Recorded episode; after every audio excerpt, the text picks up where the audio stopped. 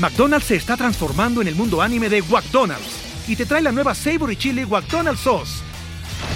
Los mejores sabores se unen en esta legendaria salsa para que tus 10-piece chicken wack papitas y Sprite se conviertan en un meal ultra poderoso. Desbloquea un manga con tu meal y disfruta de un corto de anime cada semana. Solo en McDonald's. baba ¡Go! En McDonald's participantes por tiempo limitado hasta agotar existencias.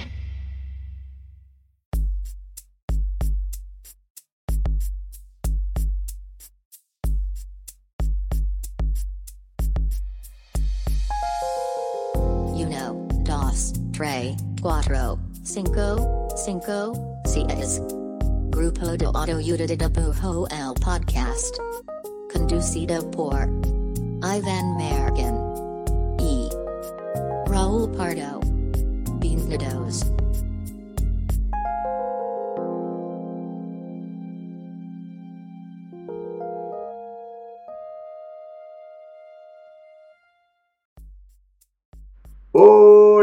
Este es el podcast del grupo de autoayuda de dibujo. Mi nombre es Iván Mallorquín y me encuentro aquí al lado de, primero, el Christopher Nolan de Jalisco, Raúl Pardo. ¿Cómo estás, Raúl Pardo? Soy arte, güey. Eres arte, Amo eres arte. todo.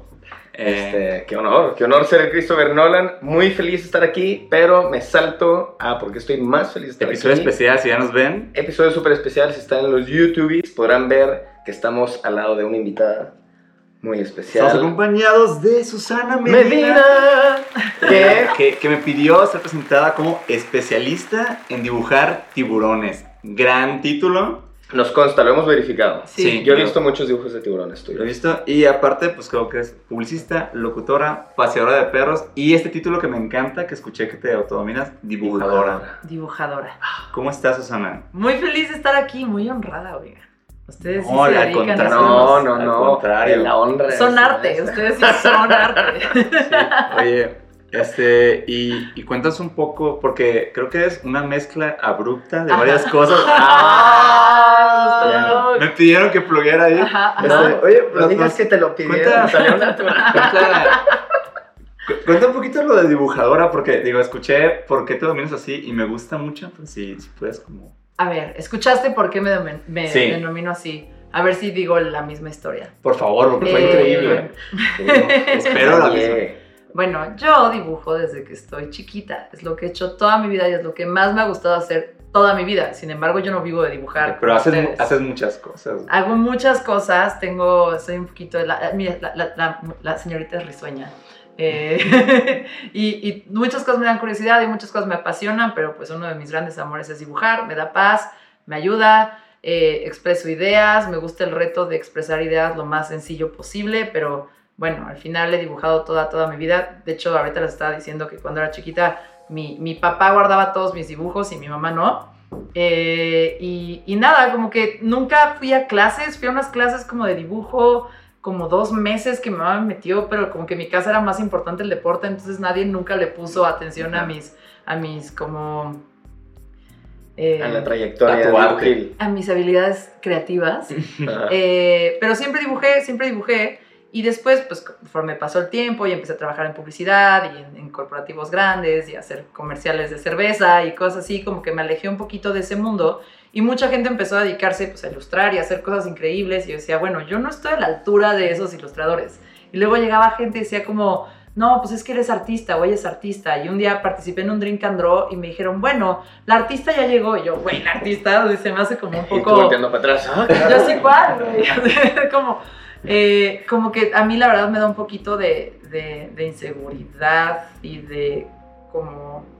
Se me hace un título importante, o sea, la gente se dedica y vive de eso y no, o sea, pues ustedes viven de eso, entonces como que a mí me, me- intimida un poco el término ilustradora y el término artista.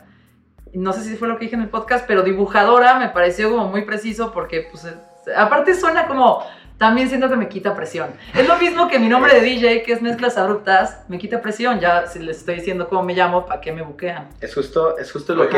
Oye, espérate, tu podcast se llama como tu nombre de DJ. Ajá, ¿Y qué, y qué fue primero? el nombre de DJ.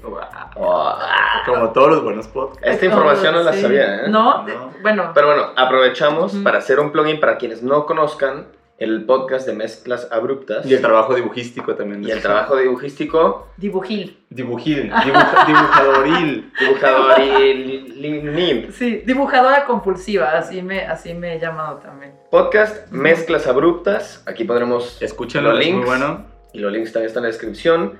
Y la arroba de dibujos es di- Medina Medina Dibuja. Dibuja. Medina dibuja. Arroba Medina Dibuja. Es muy literal. Es muy literal. Y salió sí, de salió de Kina Nickel.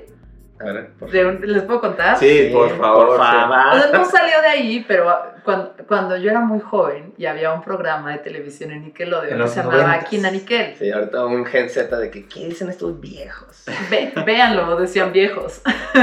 viejos, de naranja. Eh, y yo la verdad lo veía en español y había un episodio muy bueno que llegaba... ¿Cuál era el...? Cuál era el, el- el- o sea, está el que ahorita está en, en Saturday Night Live y el otro. El esquina. El, el, el- Keenan es el que está. Kel es el otro. Sí, el que ajá. tomaba soda naranja es Ese es Kel. Kel. Bueno, llega Kel con un conejo a una escena Ajá. y está acariciando al conejo. Lo único que dice es, es un conejo.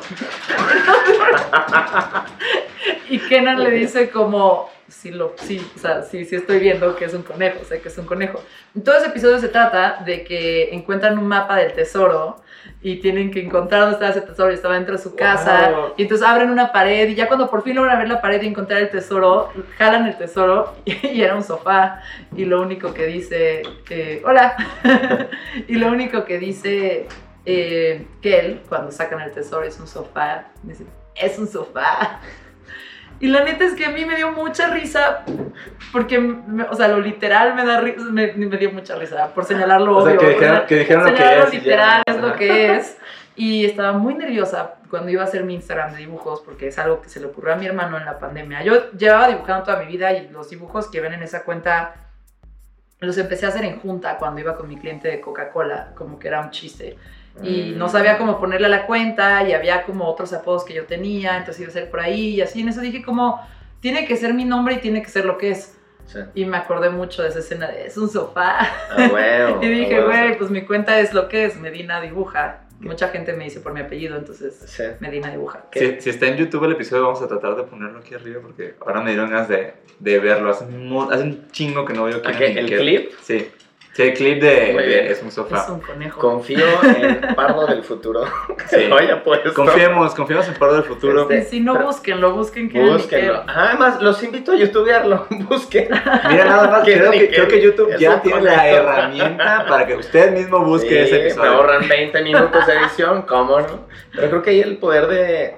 que se me hace muy perro porque pasa mucho en las carreras creativas, ni siquiera como dibujiles, como del poder del, de tu seudónimo de artista o el poder de l- el concepto que le ponen, ¿no? La palabra, el nombre del proyecto, como que justo pueden o ayudarte a que suene muy cabrón o pueden ayudarte a que suene más casual y entonces como que juegas en el de bajo las expectativas, entonces todo va a superar las expectativas, pero al final como que es un truco tanto personal de cómo tú te identificas con el proyecto, pero también con la gente de cómo lo percibe, ¿no? Hay, hay proyectos que suenan de que bien cabrones y te dan una impresión como de, güey, esto es top, elegante, súper exclusivo, y otros que te dicen como, esto es bien accesible, y yo, men, así como que es para todos, incluyéndome a mí. no De, hecho, la, la otra vez, jus- justo cuando escuché tu término de dibujadora, ¿no? Me gustó mucho. Dibujadora.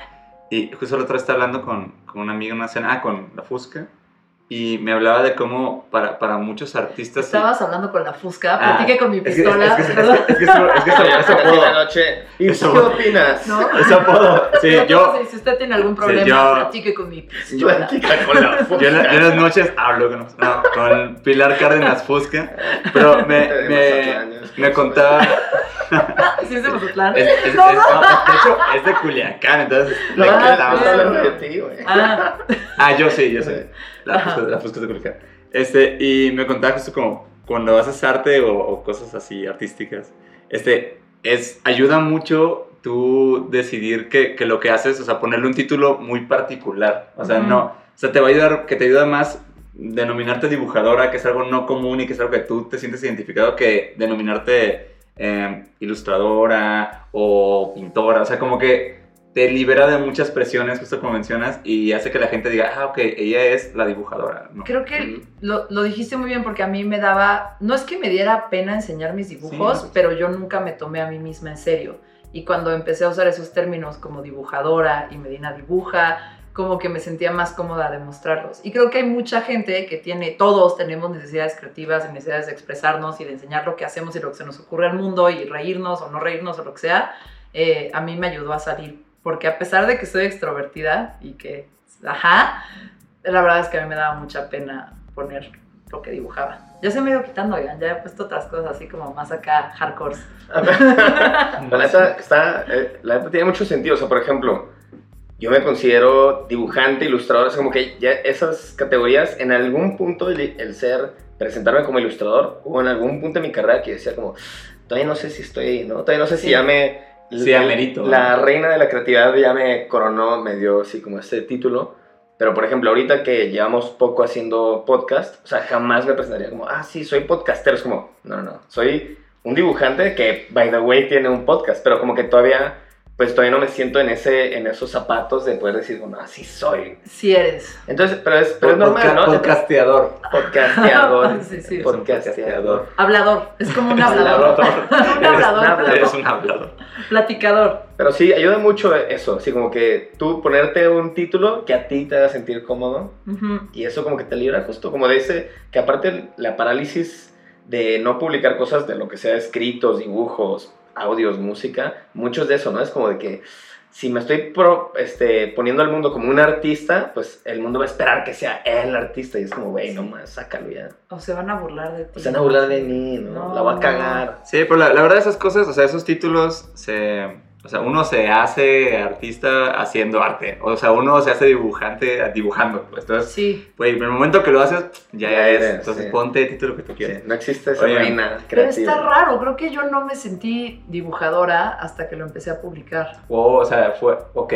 Ya, ya que como que lo decretaste al mundo de alguna manera. Ya que lo como concreté en el mundo y lo presenté, es como, ah, ahora, y, y de repente es, oye, ¿cuánto cuesta una ilustración tuya? Sí. Tú le estás hablando de dibujadora. ¿Cuánto los cobro, güey? Sí, obviamente, ¿no? Pues no, si van a dar feria, lo que no, sea. No te alcanza, no te alcanza este... No te alcanza. Y, y, y, fíjate, y de hecho cuando... cuando... No pensé así. Obviamente pensé así, consulté tantito y vi. Google, ¿cuánto de... cuesta un dibujo? Voy a tener suerte. Te conocí, conocí tu chamba, Susana, porque escucho tu podcast, está muy chido. De, en, en, particular escuché el episodio de Taquito Jocoque, un salido de Taquito. Es un, es un, gran, gran episodio. Yeah, eh, y, y, de ahí como que vi con tus arrobas y ya vi con tu, con tu Instagram de, de, dibujo.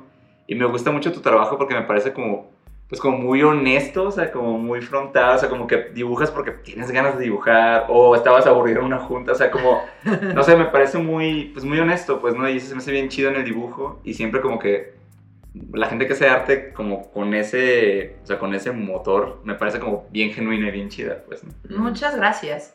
Y eh, dibujas tiburones, soy fan Y dibujo tiburones. tiburones. Eh, o sea, a mí la verdad, como que desde chiquita dibujaba, fui a clases de dibujo. Una cosa que, que, me pasó, que seguramente les pasó a ustedes también, no sé si son de mi generación, pero vieron Great Expectations con Ethan Hawke y Gwyneth Paltrow, dirigida por mi, Cuarón. Este, mi esposa es súper fan de esa película y creo que eso mismo le pasó también. Esa película nos hizo mucho daño sobre la concepción del amor romántico a toda nuestra generación, pero es una muy bonita película y obviamente está basada en un libro de Charles Dickens y el libro también es espectacular. Eh, pero bueno, a mí lo que me gusta mucho de esa película es una que tiene, todo es verde, ella siempre está vestida de verde, si se fijan, y los cuartos en general todo es verde, mm. eh, que es mi color favorito, uno. Dos, eh, como verde botella, tu pared es verde botella, por eso me gustó tu departamento. un saludo a mi depa. Un saludo a su A las botellas, ajá, solo, solo a las botellas. Pero también como que él tenía un estilo de dibujar que me llamó mucho la atención sí. en mi adolescencia y yo nunca fui a clases de dibujo, o sea, fui tantitito a clases de dibujo y, y aprendí muy poquito de sombreados y, y dibu le dibujé un caballo así enorme a mi papá y ese fue el único que perdió. Ese era el que no tenía que perder. Es, es difícil dibujar caballos, ¿eh? Es, es complicado, es muy complicado. Este, y nada, entonces, como que cuando vi esa película me gustó mucho el estilo. Él es pintor, dibuja en, en, la, en, la, en la película y como que me gustó mucho el estilo y de ahí como que me inspiré, porque también él decía que él era autodidacta y de repente dije, ah, pues a lo mejor yo, se me yo toda chavita, decía, pues a lo mejor yo también puedo aprender. Y entonces empecé un poquito a copiar lo que él hacía y de ahí empecé a hacer mi estilo. Y antes, yo, la verdad, en mi adolescencia, de repente abro mis libros así de la prepa y digo, no mames, yo hice este retrato, güey, no bad, ahorita ya no podría hacer una floja. Pero como que encontré ese estilo y, y, y me y eran muy emos y ponía letras de canciones y hacía como... Y de repente, como, pues, conforme empezó a pasar el tiempo, eh, como que fui soltando un poco ese estilo porque también me intimidaba. Tenía amigos arquitectos que dibujaban perfecto y la proporción y el sombreado y decía, bueno, a ver, yo no tengo el tiempo para aprender a hacerlo así, Sí. entonces ya mejor no dibujo. Y de repente empezó a pasar en junta que hacía dibujos en los post-its y se los pasaba a mis amigos o eh, todo empezó. O sea, como que hacía dibujitos sencillos y les ponía una frase y los Sí. pasaba, pero todo Medina Dibuja empezó porque yo dibujaba tiburones de repente, estaba obsesionada con los tiburones desde que era chiquita. eh, y un día en una junta, al güero de güeros, que ahorita les voy a recomendar al final, me- que va a recomendar cosas, va a recomendar solo la nueva. eh, pero, pero bueno, el güero de güeros y yo estábamos en una junta con Coca-Cola, era nuestro cliente. Y, y se me ocurrió dibujar un tiburón en mi libreta, en mi moleskin. Y le puse, no desayuné, y se lo enseñé. Y el güey se cagó de risa en junta, así de, "Ja, ja, ja". Todo el mundo así de, ¿qué pasó? Que ¿Qué aparte, pasó? Así de, junta presencial. que- que- eh, ya no todas las- esas juntas no eran en video. De, de esas juntas de, esas antes. juntas. de esas juntas presenciales. Y todo el mundo, ¿qué pasó? ¿Nos puedes enseñar a la clase lo que estabas Medina, haciendo? ¿puedes enseñar su dibujo, por favor? esa. Y era pues un tiburón diciendo no desayuné. Y de ahí como que empecé a hacer más porque como que me gustó ver la reacción de... de, de- o sea, me- se siente muy bien ver una reacción emotiva de lo que sea que tú hagas. Y, y de repente voltear a mi compa y que se cagara de risa por esa estupidez. Literal, no había desayunado hoy, para mí es muy importante comer. Eh, Para todos los humanos. sí, pues, pero para mí es Para los tiburones, principales. para los tiburones para los Tiburones. es lo único. Corroboro. Ajá. Eh, como que fue, fue muy chistoso y dije, ah, lo voy a seguir haciendo. Y, pues empecé mucho con tiburones que decían cosas. A ver, la primera era como, ya me daba flojera dibujar tan detallado como lo hacía en la prepa, ya no tenía tiempo y me sentía muy insegura. Y de repente encontré mi voz o mi estilo diciendo cosas con las menores líneas posibles. Como que eso me gustó. Es como, quiero contar algo y que se entienda el contexto, que, entiendas varias cosas en las menores líneas posibles. eh, sin, pensarlo mucho. Entonces siguió uno de un tiburón con un pececito y el tiburón le dice, todavía me gustas. Y pues sí, había como este contexto de todavía me gustas, no puedo estar contigo, pero literal también de a los tiburones les gusta comer pececitos. Entonces yo sentía que había como medio capas de sentido del humor y eso me entretenía y por eso seguí haciéndolo. ¿Cuánto pasó entre dibujar inspirada en este mundo como más, como de, esta- de estas primeras inspiraciones artísticas que dices como, no mames, yo también quiero dibujar y quiero dibujar así y demás, en la prepa a esto? O sea, ¿cuánto lapso pasó de no tanto dibujo?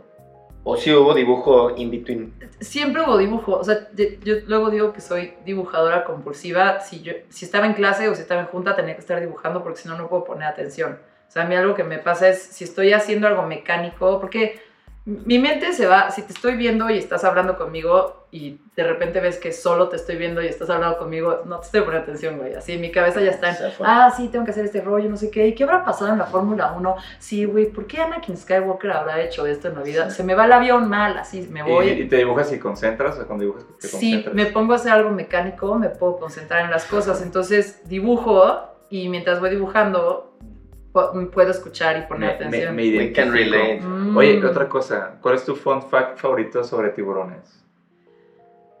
Ahorita es que, que no quería abandonar ese tema mientras estábamos hablando de tiburones. Hablando de... Hay dos cosas que me gustan mucho de los tiburones. Una es este. eh, Tengo tres. Ok, va. Échalas. Pero va la primera. Una, me encanta como esta cuestión de que son los cazadores y los asesinos perfectos, ¿no? Que están llenos de sensores que desde lejos pueden saber si un animal está herido, si hay sangre en el agua, si todo. Entonces por ahí hice una caricatura con un amigo que, que un día, o sea, él no lo dijo sabiendo que dibujaba tiburones, él nada más un día estaba hablando muy mal de un güey y dijo, mira, yo soy, estaba borracho, yo soy un puto tiburón y te puedo decir, ah, no, no, no, no, no, ya, me acuerdo que me dijo, me dijo, ¿sabes qué? Yo soy un pinche soberbio, eh, ah, voy a sonar soberbio, pero soy un puto tiburón y te puedo decir, y puedo oler sangre a kilómetros, y te puedo decir que ese güey es un ventajoso de mierda. Y como yo dije, güey, esto es una Medina dibuja, o sea, como está absolutamente todo el universo de... Lo que intento hacer es como una verdad biológica del animal Ajá. con un chiste de humano. En un contexto sí. fuera de... Ajá, ajá. Eh, esa es una. Me gusta que se mueven en el agua y que saben que está pasando muy lejos y que son sensibles a eso y como inevitablemente un peligro. Eh, la otra cosa que me gusta de los tiburones es que no es que si dejen de nadar se mueren. eh, pero o sea, sí, o sea, los tiburones nunca dejan de nadar, nadan dormidos. Tienen que estar moviendo. eh, y siempre, siempre, están, o sea, están, siempre están nadando. Y, y tengo una amiga argentina, saludos a la Chatmila, que quería, saludos, que quería un tatuaje, de- está muy rayada ella, ¿no? Y, y quería un tatuaje mío de un tiburón. Y le dije, bueno, dime algo que te guste de los tiburones. Y me dijo eso, que si deja, che, que si dejan de nadar se mueren. Y entonces ya le hice un dibujo que decía, es lindo, un tiburón dice, es lindo aquí, y el otro tiburón dice, pero si dejo de nadar me muero. Y según yo, Qué profundo. Ajá, es como tienes que seguir moviéndote, güey, Estoy siempre. muy- es una estoy- lección de vida de un dato de la biología marina, güey. Me encanta. Está chido, la neta está chido. Y siento que justo en ese tipo de. En este tipo de. de como arte observacional, pero tiene como la capita del fun fact, pero tiene la capita de. Son no humanos, hablando de cosas de humanos. Como que es- eso siento que es inevitablemente. O, o como que te, tiene un gran margen de éxito como fórmula de I can relate. Es como. De identi- sí, sí, sí, Y sí. creo que por eso la simpleza de lo que tienes como trato de meter varias capas o más de una capa en lo menos posible. Siento que deja espacio para que te puedas relacionar más, porque entre más complejo y más detalles, pues se pierde como el ah, soy yo, ¿no? Supongo que, la verdad, mi- una, no tengo ni la escuela, ni la paciencia, ni la disciplina para el detalle, eh, pero, pero a lo mejor sí tengo mucha pasión para que haya capas de significado. Y la verdad es que no siempre lo logro. A veces hice otro personaje que es el conejo, Patán, le llamo el conejo Patán, que dice todas las cosas que yo quisiera decir, ya sabes, entonces es un, es un pinche patán ese güey. Y dice puras groserías, y ese no hay tantas capas de significado, o sea, es un, Es un pinche conejo que tiene- un tiene soez. otro propósito, tiene otro rol. Pero el tercer punto que sí lo quiero decir, porque ese es otro saludo a Salles. Ah, Ajá. Saludos a Eduardo Salles. Él me dijo un al día, Eduardo Sáenz, al de Eduardo como, como de Salles, papá. A Eduardo Sáenz. Eduardo. eh, me dijo un día como, ah, es que tú eres como un tiburón, eres como muy pedera y todo, pero si te tocan la naricita te quedas quieta. Y se me hizo, se me hace un gran detalle, los tiburones son de los depredadores más peligrosos del mundo y si los tocan de la nariz y lo voltean, son ajá, Súper. vulnerables. Y me gusta eso de los tiburones, que dan terror, que se les ha construido como un imaginario de el, así, lo peor que te puedas echar en el mar, y en realidad no, ellos también están perseguidos y pues están, o sea, los están cazando y les quitan sus aletitas y les hacen cosas malas. Y entonces, por más malo, malo, malo que veas a un- algo, eh, pues tiene su ladito vulnerable que si le toca su naricita, pierde. Sabe, no todos tenemos la naricita en el mismo lugar, no sé si, you know what I mean. Mi nariz está- Mi nariz está aquí, de hecho. Ajá, sí. me, me gusta mucho esta, esta idea de, de, de cómo el, el autor, o sea, ya es que la, la película Tiburón, o sea, Jaws está basada Ajá. en un libro, Sí. y el autor de ese libro después, muchos años después, se arrepintió muy cabrón de como la mítica que, Ajá. que La creó, que creó a los tiburones, que de hecho al final ese güey se terminó volviendo como un divulgador científico sobre los tiburones, y en específico hablando de que, güey, no son como los pinté como yo mismo, pues. Sí. Alguna vez dibujamos este, sobre esa historia y está muy chida. Este, googleenla. Sharktivista. Bueno, les vamos a contar. Ah, Voy a cambiar mi bio. Ah, sí, todo el mundo. Y mañana sí. Nueva profesión. Hashtag Sharktivista. Muy bien, pues Explica la dinámica de hoy, qué pena. excelente intro para conocer a nuestra invitada. Y vamos a pasar a la dinámica porque nos gustan las dinámicas para que piensen que hacemos cosas bien divertidas. Y hoy tenemos una ruleta Mm, de preguntas tecnología. Está padrísimo. sobre. está padre, está padre. Tenemos la tecnología. Tenemos la tecnología para tener una ruleta sobre preguntas de tu relación con el dibujo. Nada es de historia, nada Nada. es de machetero, Ni de dibujo técnico. todo es del Cora. Así que la dinámica va a ser muy sencilla. Son varias preguntas, así que no tenemos que cubrir todas. Ujú. Sí, sí, chidísimo, si no, no hay falla. Entonces la dinámica es, tú le vas a picar, a girar la ruleta, cae la pregunta, te la leemos porque no traes lentes. Y, la- y, porque, y porque se ve mejor en clips también. y, y así nos vamos. Algunas pueden ser más La extensas. ruleta va a estar aquí arribita, ¿no? Para que también la puedan ver. La gente ya lo está viendo. Venga. Ah, Ah, no, tienes que darle clic al centro. ah, perdón. Más complejo. Está girando. ¡Bam! Pum. A ver, la leo yo. por favor. Eh, Susana menciona una cosa que la gente creativa que está partiéndola en, en su respectivo rubro crees que tienen en común. Te diría que son valientes. Eh, Creo que, pero, o sea, creo que no es gente que sea valiente y jamás se preguntó que podría salir mal y es como, siento que en general tenían miedos y tenían inseguridades y tenían una vocita que les decía, nah, este no está tan chido, este se parece a lo de tal o esto es lo otro y lo que he visto es que como que le ponen un pinche güey zipper así, una mordaza de secuestradora a esa voz. Y sí, güey, yo hacía Y unos madrazos. Y unos putazos esa voz, te callas, güey. Y lo voy a hacer, sí, güey, no mames, ahorita se descarga todo pinche tepito. Como dijo, me voy a detonar a la verga. Eh, discúlpeme, no soy yo, Lady Tepito, busquen Lady Tepito. Yo no hablo, bueno, a veces hablo así, pero... Esto solo fue un cover. Era una referencia. Una. No, pero algo que tienen en común es que encuentran la forma de, de- de callar un poquito sus inseguridades. Y a mí me daba mucho como pena tener una cuenta de dibujos. En la pandemia mi hermano me obligó eh, y como que sí fue un poco, bueno, lo voy poniendo, lo voy poniendo, la gente tira buena onda y dices, ah, bueno, ya. O sea, y te vas como confiando. Alguien que la está partiendo creativamente, yo creo que el primer elemento es que neta son súper valientes y, y a esas voces pues son el bully de la escuela, güey. Les dicen, no, tú, a, a mí, no sé, tengo Sí. amigos más grandes en prepa y no sé cómo amenazar a un Sí, bully sí, de sí. escuela, pero, pero eso les pasa. Este, no. sé qué opinen.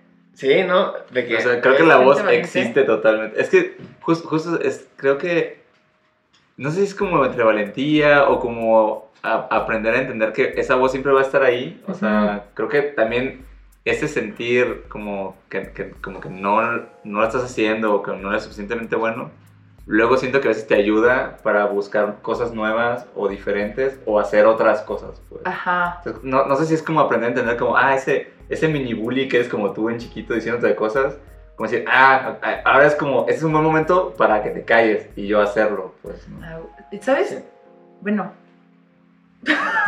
no, yo creo que la gente creativa necesita espacio y tiempo para ser creativo, pero a veces no lo tenemos porque tenemos trabajo, freelanceamos, hacemos muchas cosas.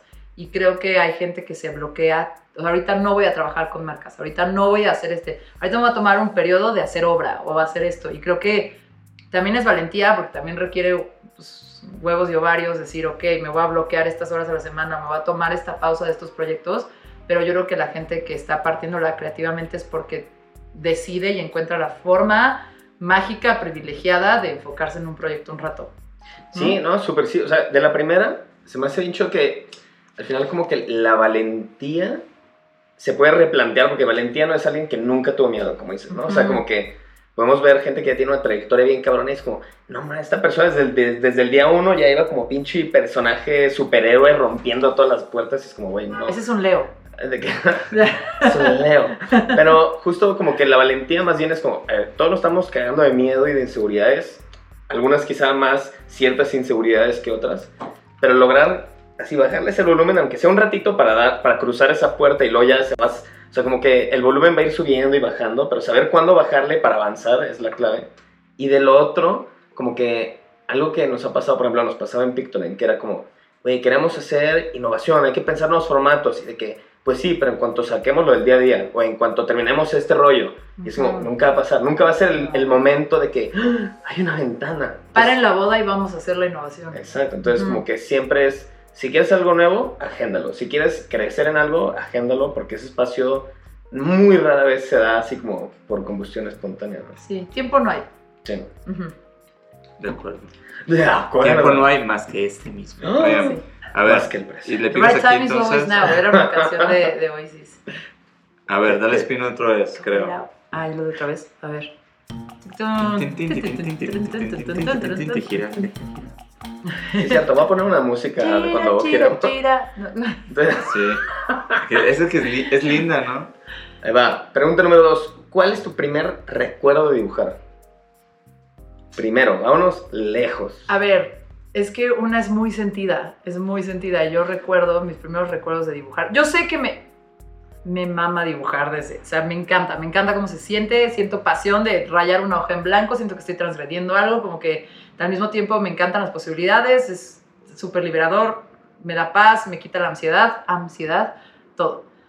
Pero lo- mi primer recuerdo, así experiencia, fue que yo no era la consentida en preescolar en algún año. Me imagino que era como kinder o prepri o algo. Y había otra niña que sí era la consentida. ¿Cómo se llama? Di, ¿Cómo se llamaba? Marlene Miranda. ¡Wow! chingada ¡Qué fuerte! Ese sentimiento no se ha disipado. Y la, y la directora del, del Aquí va a ser su preescolar. arroba. Su foto de anuario. Ay, no, lo, lo iba a decir, pero no, todo bien. No, no, no. Ah, todo bien, Saludos, Marlene. me la encontré el otro día en una fiesta.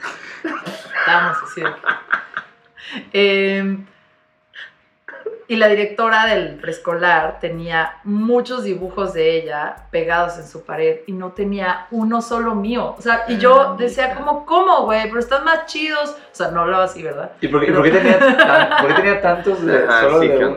Era su sobrina. No, nada más por alguna razón la prefería y no y a lo mejor conectaba más con su arte y yo no podía entenderlo como la Con pequeña su discurso, mente con su creativa. discurso, era- estaba más, más fuerte, más redondo. Y entonces yo sentía feo que no había colgado ninguno y le hacía un montón a esa Miss, a la Miss, ¿no? Entonces así le hacía sus dibujos y nunca los puso. Entonces, ese es uno y no, no se logró. Y el otro es el que les estaba diciendo, que no sé si ya lo mencioné completo, pero un día voy a abrir el, el buró de mi papá güey, así, hojas, hojas, hojas, hojas, hojas, hojas, hojas, hojas, hojas, hojas, hojas, hojas, así, chingos de hojas, y empiezo a sacarlos y eran mis dibujos, pero desde mucho tiempo antes. Y nada, sentí bien bonito. De hecho, hace poco me dijo, ay, oye, ¿viste el dibujo que me hiciste de mi perro? Ahora quiero del otro perro porque los quiero enmarcar juntos. Y se siguió sintiendo así como de, ay, claro que lo hago, como se siente bien. Entonces bajé corriendo, imagínense, yo una niña como de 6, 5, 7 años, no sé, bajé corriendo con mi mamá que estaba en la cocina, yo estábamos diciendo que las mamás tienen el superpoder de mantenerte humilde.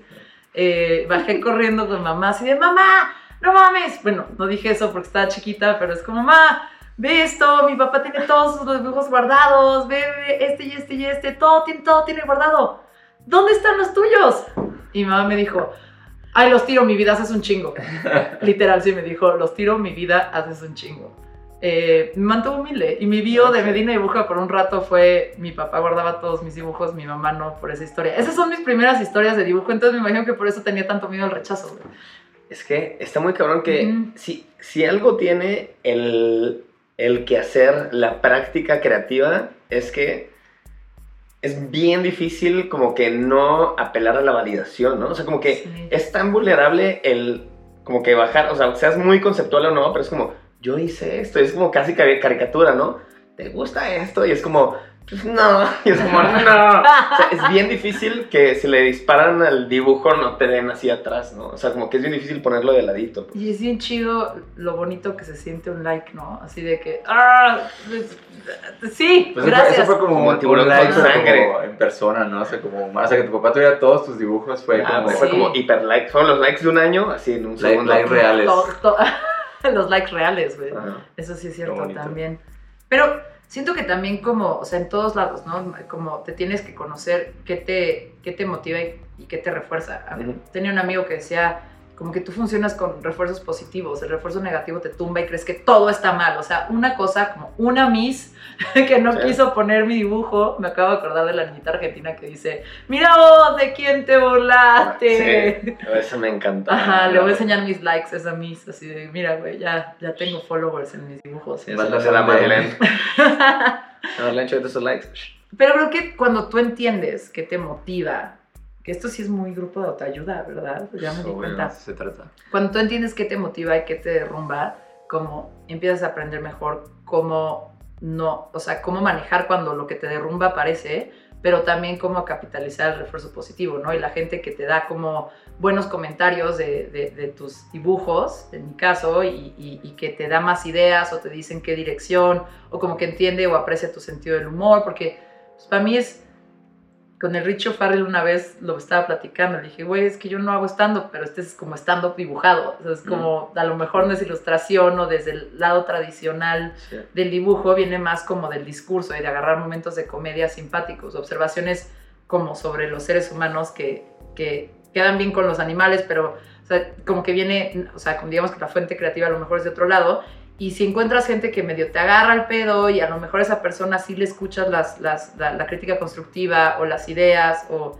como que te encaminas ahí, estás apelando a lo que a ti funciona. O sea, si tú respondes al, al esfuerzo positivo bien y no tanto al negativo, pues tienes que encontrar quién te motiva, quién te da pilas. Tienes que hackear la forma de vencer tu inseguridad Sí. dibujacionil, Sí, dibujacionadora. Nista, dibujacionista. para el final del episodio vamos a tener una palabra inventadísima. Un glosario así, todo alrededor de dibujar algo.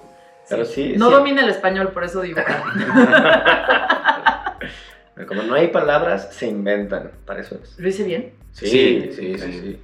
A ver, ah, es Tiene que, que- es que puedes darle el. Ajá, bueno, está bien. Ah. Siguiente. pero tenía que- Le piqué. Ah. ¿Cómo le No, arrebataste? no, esta no cuenta. Sí, sí cuenta, sí cuenta. Ya, ya está. No, eh, no, porque se repitió, entonces está ah, muy es que le bien. tienes que poner hide input Exacto. porque si no se Ah, va a repetir. Exacto. Ah, A ver, ya, te voy a dar. Ahora sí. a ver, gira. ¡Pum! Mira, ¿cuál, ¿cuál crees que es tu mayor obstáculo para ser creativo? El tiempo y pensar que todo lo demás que tengo que hacer es más importante que dibujar. Nada es más importante que dibujar. O sea, darle la prioridad es el obstáculo. O sea, Sí. como que ponerlo ahí arriba. Sí, hice, a ver si esto le sirve a la gente que quiere dibujar y no encuentra el tiempo, pero en, ven el Inktober. Y el bueno, famoso. entonces. Inktober. Saludos a- al Mike Sandoval. Un gran saludo, Mike. Ah, el año Nos debe una estuvo, visita ajá. aquí. Ah, sí. Bueno, es un mega rockstar ese. Ya güey. vino para el episodio de Halloween, pero Ah, sí. lo queremos traer Hace nuevo. un Inktober muy cabrón ese güey, todos los años, es espectacular. Aparte de eso se dedica a dibujar cosas que te dan miedito, ¿no? Sí. Que te incomodan y vísceras y así, y zombies. Eh, y y un, un día como que, pues yo la verdad, yo no tengo el background de ustedes, no, no estudié diseño gráfico, ni ilustración, ni fui arte, no tengo amigos que dibujan hasta... Esto, esto- esto es nuevo. Eh, y, cuando empecé a hablar con Mike, digo, oye, güey, ¿qué es esto de Inktober? Explícamelo. Y como que me explicó el movimiento y así. Y dije, bueno, lo voy a intentar un año. Y la verdad es que no me salió, lo hice dos días. Eh, y el siguiente año dije, bueno, a ver, no voy a agarrar el Inktober, voy a hacer el Medinktober, que va a ser un reto para todos los días hacer un dibujo y subirlo de algo que tengo guardado en mis notas, porque guardo frases o ideas o así. Cuando quiero tuitear algo de odio, en lugar de tuitearlo, lo guardo en mis notas y digo, después hago el dibujo. Es más productivo, Ajá, me es gusta. más productivo. Me gusta. Entonces, ese es un buen hack. Eh, y, y entonces dije, a ver, tengo un chingo de ideas guardadas, no he dibujado, estoy atrofiada, me siento mal. El reto de octubre va a ser todos los días despertarme en la mañana y lo primero que hago es un dibujo y subirlo, como esté. O sea, aunque la luz de mi depa esté pulera y se vea mal el dibujo, lo voy a subir. Y me ayudó mucho para entender que si tú dibujas todos los días, eh, todos los obstáculos de dibujar, como, ah, la hueva, no tengo tiempo, me da miedo, no estoy inspirado, lo que sea, es como una mini, como te, te, te, te destraba un poquito. Me encanta. Me encanta porque creo que justo es, es un problema, o sea, así como el bloqueo creativo es Ah. el, el gran concepto, ¿no? En el mundo creativo y dibujil y demás. Creo que el, el ponerlo como prioridad, o sea, es como hacer ejercicio. Yo lo relaciono cabrón con hacer ejercicio. A mí me da una pereza, me da un pesar y resistencia el decir como día uno de hacer ejercicio. Ujú. Y creo que con dibujar pasa bien, cabrón, a un chivo de gente que, que le gusta dibujar, pero aún así es como, es que tengo un chivo de chamba y tal entrega o lo que sea. Ujú. Entonces, nunca había visto yo el Inktober o dinámicas similares como una buena excusa para nomás ponerte bien disciplinado, ¿no? Así como, güey, me metí un curso intensivo de, de esos que te sacan cuadritos, güey. Ajá, algo así, ajá, ajá. sí, La- que tomas, que tomas juguitos dos semanas. Es decir, no, no, no. La, la otra vez, de hecho, subi- subimos como un post de, de una cosa que se llama Las Páginas de la Mañana, ¿no? que, se llama, Ujú. eh, que es de una autora que se llama Julia Cameron, que tiene un libro que se llama The Artist Way, creo. Y, y me gusta, la- las hice un rato también, lo perdí.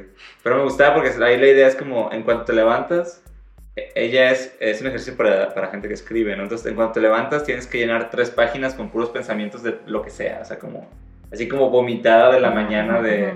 Ah, esto estaba soñando, o me desperté y hace frío y así. Sí, Entonces está el formato donde lo dibujas. Entonces como te levantas y haces tres dibujos o tres páginas de lo primero que tengas en mente, aunque sea, aunque no tenga mucha, pues mucho sentido, pues.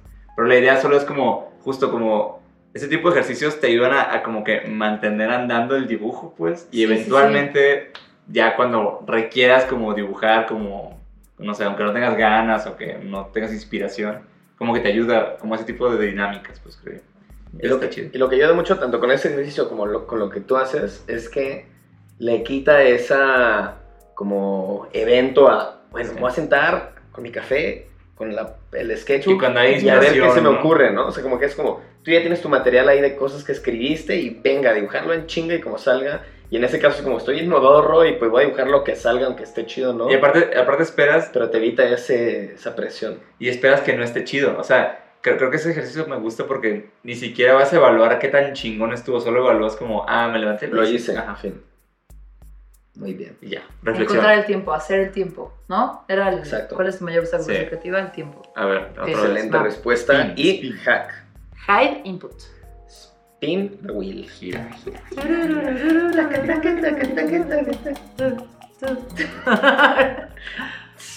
Ay. ¿Con quién extrañas dibujar, Susana? Siguiente pregunta. Siguiente pregunta. La señorita no puede llorar en video. así. Esa pregunta siempre es. Mira, una es Fuerte. con mi mejor amiga argentina que es Chatmila, Camila Salvatore, quien se tatuó mis tiburones. Oh, Me gustaba mucho que, o sea, como que es de las personas que siempre entendió que si yo estaba sentada en una mesa y todos estaban hablando y yo estaba dibujando, era buena señal porque estaba escuchando. Eh, y siempre me aceptó mucho esa parte. Y hace mucho que no tengo esa dinámica con ella de sentarme a dibujar y lo extraño. Pero otra es mi exnovio, Ay, que era un crítico muy duro de Medina Dibuja. órale. Eh, no muy duro, pero sí, como que de repente no me agarraba la onda. Así como que yo llegaba y le enseñaba mis dibujos así cagada de risa y me decía como, "Eh, no sé, no me convence. O sea, como que cuando dices groserías, no sé si está tan chido. ¿Y así hablaba? Sí, habla un poco así. O, sea, de repente, la verdad no, no tanto. O sea, tiene una voz muy bonita. Es que sí cambiaste, sí cambiaste la voz. voz, pero sí hace eso. Mm, no sé, no me convence. Un poquito, hablaba Ajá. así, poquito, esas veces.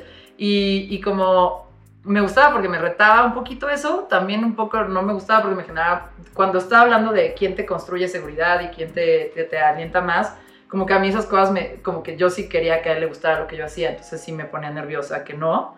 Ya después dices, ay, güey, no le agarra mi sentido del humor en este sentido, no pasa nada, alguien más lo hace y ahí están tus likes, ¿no? Exacto. Eh, todo bien, o sea, todo bien. Pero sí teníamos de que nos hacíamos cócteles y nos poníamos a dibujar. Y, y la neta es que dibujábamos cosas O sea, cagadas. sí había dinámica, pues. de sí, dibujo. había dinámica de dibujo. Entonces, pues mira, no, no hablamos, pero extraño dibujar contigo.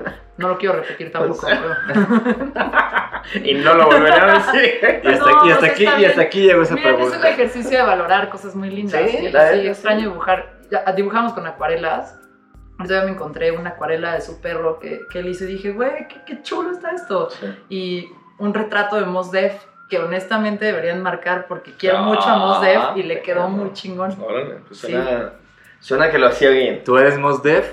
¿Quieres saber qué pasó con ese retrato? Si tú eres Mos. Def, güey, o sea, please, háblame todos los días. No me despierto a dibujar, pero me despierto pensando en ti. Te amo, Mos Def. Háblanos, Mos Def. Bueno, sabemos ¿No que nos escucha. Mos Def? Sí, sí, sí, lo Sí. escucha el No pienso tanto de llegar. Mos Def como tú, Yo pero... pienso muchísimo en Mos Def, o sea, sí, mal, cochino. Te voy a decir, "Nah, ¿y Mos Def qué estará haciendo? Mos Def, así. Bien, esta pregunta sabemos, sabemos y nos la jugamos que toca una fibra. Nos ha pasado, ¿eh? En alguna, esta, esta pregunta la repetimos bastante. Bueno, con Camila sí puedo volver a dibujar, entonces todo bien. Bueno, Camila, esto es una invitación. Dale, gira, Mm. gira.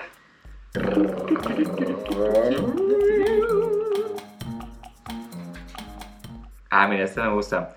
¿Por qué crees que la gente deja de dibujar cuando crece? Mira, el conejo patán adentro de mí iba a decir por pendejos.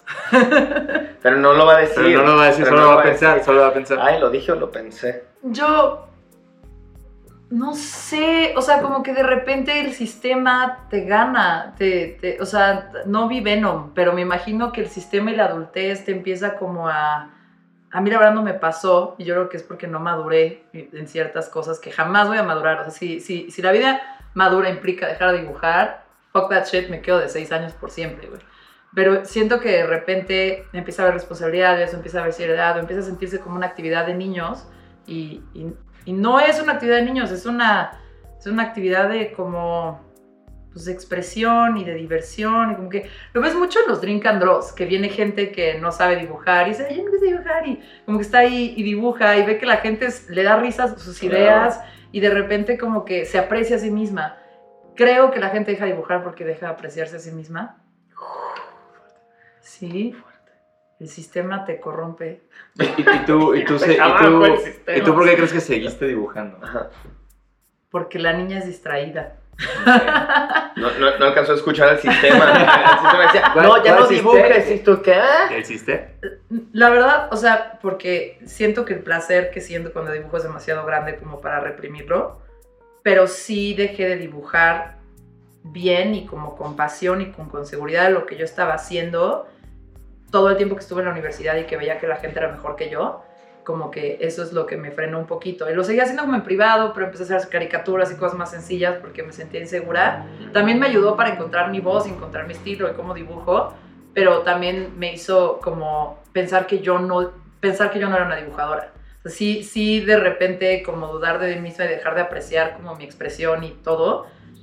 Yo me dejé de pensar así, dije, soy locutora, soy publicista, soy güey, o cualquier otra cosa menos dibujadora. Y, y, y como que creo que, ajá, no sé si ya contesté. No, sí. Es que me dio dos cervezas no. Y de, de- de hecho sí creo que a muchas, a mí también me- me ocurrió como que por un rato no dibujé y, y mucho era como por sentir que uno había mejores que yo como, y, y todavía los hay, ¿no? Obviamente, que Ujú. más bien como que en un, en un momento concilias esa idea de que, ah, pues no se trata de ser mejor, no es, no es un Sí. ejercicio de eso. Y dos, como que también era un punto donde decía como que no, pues está haciendo como otras cosas que suenan como, pues no sé, más, más, in- pues, como impresionantes, ¿no? Que Sí, dibujar, porque pues, solo dibujaba porque me gustaba, o sea, no era un, sí, no era, no era como para mostrar algo en particular. Sí. Al- algo que en el episodio con Acampante, un buen amigo, saludos a Acampante. Saludos. Este, este güey es como mil cosas, ¿no? Pero bueno, el cuate como que eh, piensa mucho como en el aspecto antropológico y humano del dibujo y de crear.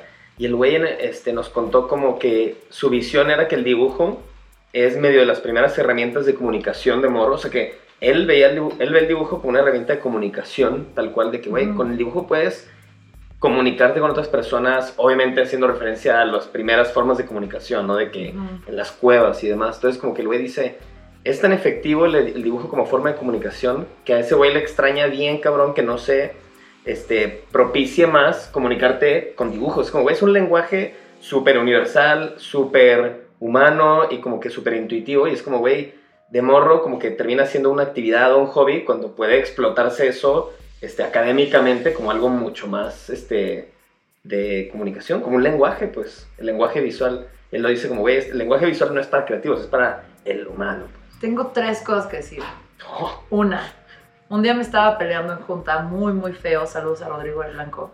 ¿Saludos Eh, buenos o malos? No muy buenos. Ah, o sea, es- bueno, es- saludos. es- es el- no solo es el mejor marquetero que conozco, es la mejor persona que conozco. Oh, Eh, y nos está- pero discutíamos mucho porque todos éramos muy pederitos. Y como que nos peleamos muy feo en una junta y no encontraba la forma de explicarle lo que yo sentía que iba a pasar en el viaje, en el journey del consumidor si no hacíamos la campaña de cierta forma. Entonces después ya toda, toda emputada, güey, así de pinche conejo patán sentada en mi cubículo y dije, güey, se lo voy a dibujar.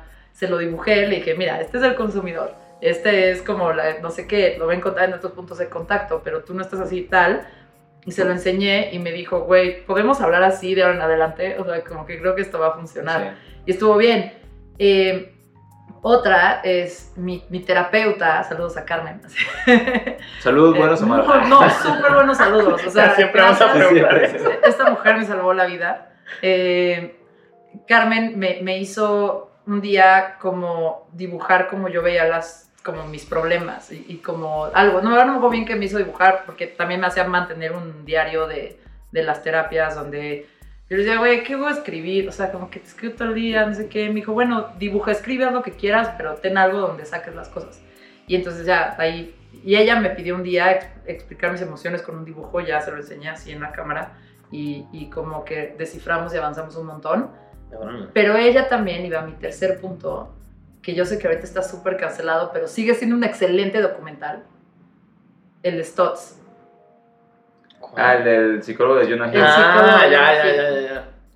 Que Jonah Hill, o sea, Sí, ahorita trae un tema apar- aparte, ¿no? super tacha Jonah Hill. Bueno, pero el documental va sobre, sobre este psicólogo que trata a Jonah Hill y trata a otras celebridades, pero tiene como un método muy particular, ¿no? Tiene un método muy particular y lo que Jonah Hill dice es, a mí me ayudó tanto y me ayudó a salir tanto de mis problemas que creo que estas herramientas las debería tener más gente para estar mejor. Y lo padre del documental es que todas las ideas o herramientas de salud mental que tiene este psicólogo las ilustra, las pone en Sí. dibujos. Ah. Y creo que mucha gente que responde, porque no todo el mundo responde, ¿por qué la gente deja de dibujar cuando crece? Porque no todo el mundo responde ante el estímulo visual, eso está bien y es natural. Va a haber gente que le gusta más, gente que le gusta menos, gente que se aleja, luego se acerca, pero creo que el documental es muy chido porque las ideas que a veces de salud mental son complejas y también acercarte a la introspección da miedo y así, creo que logra plasmar muy bien en dibujos sus herramientas y los sentimientos. Entonces, a lo que estabas diciendo, nada más di tres ejemplos. Sí. ¿Estuvo bien o no?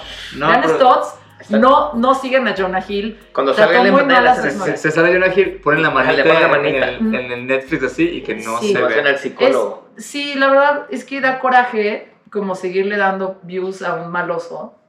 eh, pero, Pero vean pero sí es, sí es En ah, o sea, streaming yo, yo conozco a mucha gente que el documental le abrió la ventanita de, de ir a terapia Sí, eso y escuchado. está chido. Yo no lo he visto. Pues igual busquen más sobre Stutz. Creo que tiene un libro justo sobre su método. Esa es una gran idea. Oye, y de hecho, de hecho sí, estoy- yo estoy de acuerdo. Creo que el dibujo también es como un lenguaje. O sea, creo que es como la escritura, ¿no? O sea, como que la gente escribe y puede expresarse a, a través de la escritura y no necesariamente son este, escritores así muy cabrones, ¿no? Claro, sí. Creo que simplemente es algo que podrías seguir manteniendo en tu vida y estoy seguro que a quien sea, o sea, hagas arte o no, te, te ayudaría, pues, te ayudaría de alguna forma a dibujar. Entonces, en resumen, si dejaste dibujar, por pende. Pues, ay, no, perdón, No, me a es lo único que vamos a dejar de la respuesta. No, no dejen de Sí, eso- hacer, y yo voy a ver un clip que solo digas eso. no dejen de hacer nada que se siente bien y no hace daño a nadie. Ve, Ese es un gran resumen. Muy No, bien. a, Eso, ver, eso abarca mucho también, ¿eh? a ver, gira, gira, gira la Oye. gira. Gire la ruleta. Hide input. Gira. que gira, gira. De hecho, esa es, esa es una buena canción para poner. Güey, va, voy a tratar de acordar. Entonces, a ver, dice: Ya de grandes, pocas personas toman dibujar como un hobby. ¿Por qué crees que es un gran hobby? Justo puedes tener tu trabajo de. Va relacionado, de hecho, esto con la Tu persona. trabajo serio. Yo Tu tengo trabajo mi serio. trabajo que paga las cuentas y dibujar es un Exacto. hobby. También es importante tener un trabajo que pagues. Por- sí, no se les olvida pagar. Miren, Sobre- en palabras de mi terapeuta, porque es importante ejercer tu placer. Y es. Estuvo muy chistoso, pero cuando me preguntaron cuál es tu placer, pensé cochino luego, luego. Y de- Mos Def. El terapeuta, bueno, sí, aparte de Mos Def, o sea, ¿cuál es tu segundo placer? bueno, sí, aparte hemos. J Balvin. Eh, Bueno, tu tercero. también un patrón, así de- No, eh, la verdad es que me tardé y luego ya entendí, ¿no? Es como, ah, sí, este término está ahí flotando en el Instagram, en las cuentas de salud mental. Es como, pues sí, ¿qué, qué me da placer? Me da placer pasear a mis perros, me mama caminar, este, es lo único que me quita el coraje. Eh, este, me encantan las cheves, me encanta la comida rica, pero lo que más me gusta en la vida es dibujar, me encanta cómo se siente. Y yo creo que o sea, a lo mejor hay gente que le gusta limpiar plantas. O sea, estoy viendo las plantas de Pepa y le gusta pasarle el trapito y cuidarlas y medirles la acidez y ver cómo está la humedad, ¿no? Así es. Hay gente que le gusta hacer canciones y sentarse a tocar covers de Radiohead, ¿no? ¡Qué bien! Eh, yo, yo creo que... Esa, esa parada fue específica, dirigida a? No, de, Ah, de hecho, a, a- a- un amigo, pero no. Ah, o sea, Para Tom York. para- mira, Tom York. La verdad es que mi exnovio es Tom York. Fuer- Fuertes de Oh, No mames, no. Pero bueno, eh, o sea, sí.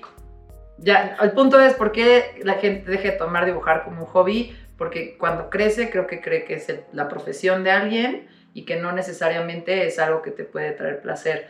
Y yo lo he visto mucho en los, cuando suceden los drink and draws o cuando con mi mamá de repente yo nos sentamos a echar una cubita, bueno, cubitas yo no porque esa es mi kriptonita, pero ella se echa una cubita, yo me echo una chelita y saco mis cosas para dibujar. Le digo, mira, ma, prueba este plumón, cabrón, que me dio mango, este, ve cómo pinta, no sé qué. Y yo lo he visto como de repente mi mamá empieza a pintar y se empieza a echar otra y se empieza a echar otra y le gusta y mezcla y es, obviamente después de las cubas dice, ay, lo voy a enmarcar. ¿No? Ah, ese sí, güey. pero, pero, pero como que te das cuenta que de repente la gente no sabe que hay cosas sencillas que te dan placer, como dibujar, y no necesariamente tiene que ser tu trabajo.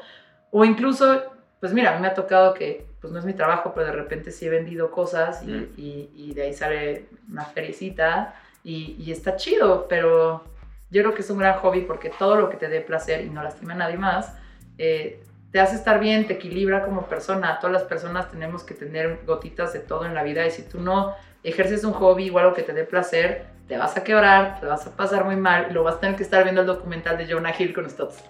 Y vas a tener que terminar ahí viendo a Jonah Hill en Yo tu viendo a pantalla. Jonah Hill en Pero se me hace un muy buen ejemplo Ajá. este, el tema de los drink and drive, porque justo a veces la gente que más ves cagada de risa y que ves más metida es de que, eh, güey, ¿tú qué haces? Ah, soy abogado. Y es como, ¿what? O sea, hay muchos perfiles, sobre todo los que más se divierten, que son los que no lo hacen diario.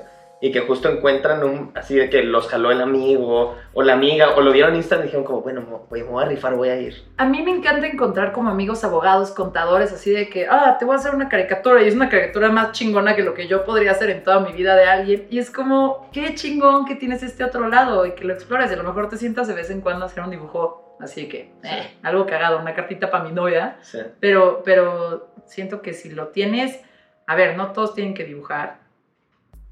O sea, igual y tu placer es otra cosa, como decíamos de las plantas.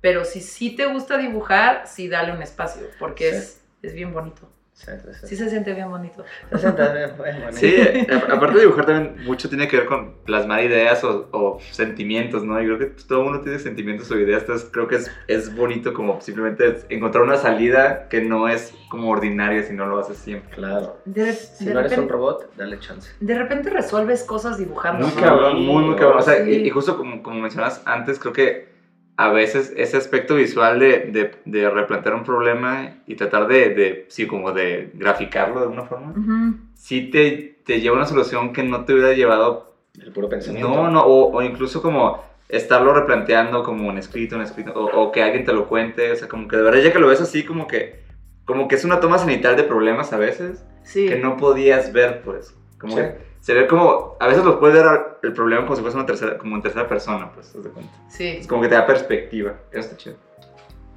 A veces no, a veces solo es una A veces, bolita, a veces- y estuvo chido A veces también. hay que ir a terapia, A ¿verdad? veces hay que ir a terapia.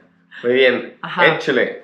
Spin, spin, tiqui, tiqui, tiqui, tiqui, tiqui, Ay, deberíamos echar una emoción. Cayó en el medio. Ey. Mira, Susana, ¿qué persona influyó más en ti para dibujar? Puede ser un artista, un ¿Hubo alguien? familiar, un amigo, no importa. Poder no ser nadie, ¿eh? Sí.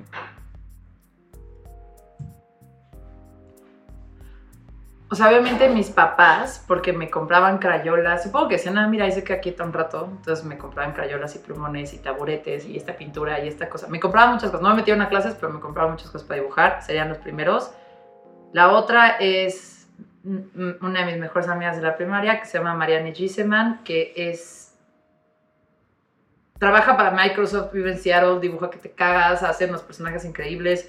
Eh, y ella dibujaba mucho conmigo en la primaria y en la secundaria, y como que teníamos, dibujas cien mil veces mejor que yo, entonces ella también me intimidaba, eh, pero como que era alguien con quien sentía esa compañía. Y la otra, tengo que regresar a esto.